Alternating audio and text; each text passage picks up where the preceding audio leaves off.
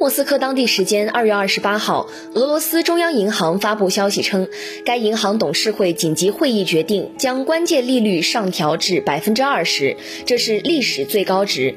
声明指出，俄罗斯银行董事会决定将关键利率提高到百分之二十，新规将从二零二二年二月二十八号起开始实施。同时，俄罗斯中央银行还表示，将根据外部和内部条件的风险评估，以及金融市场对这些风险的反应，对关键利率做出进一步决定。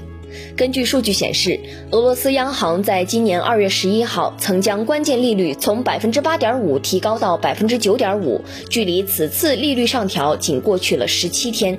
受俄乌冲突及欧美国家经济制裁的影响，俄罗斯卢布汇率自二月二十四号起连续下跌。据彭博社实时数据显示，截至发稿前，美元对卢布汇率从上周末的一比八十三点五五上升至一比一百一十二点八三，卢布跌幅约百分之三十五。本栏目由南方都市报出品。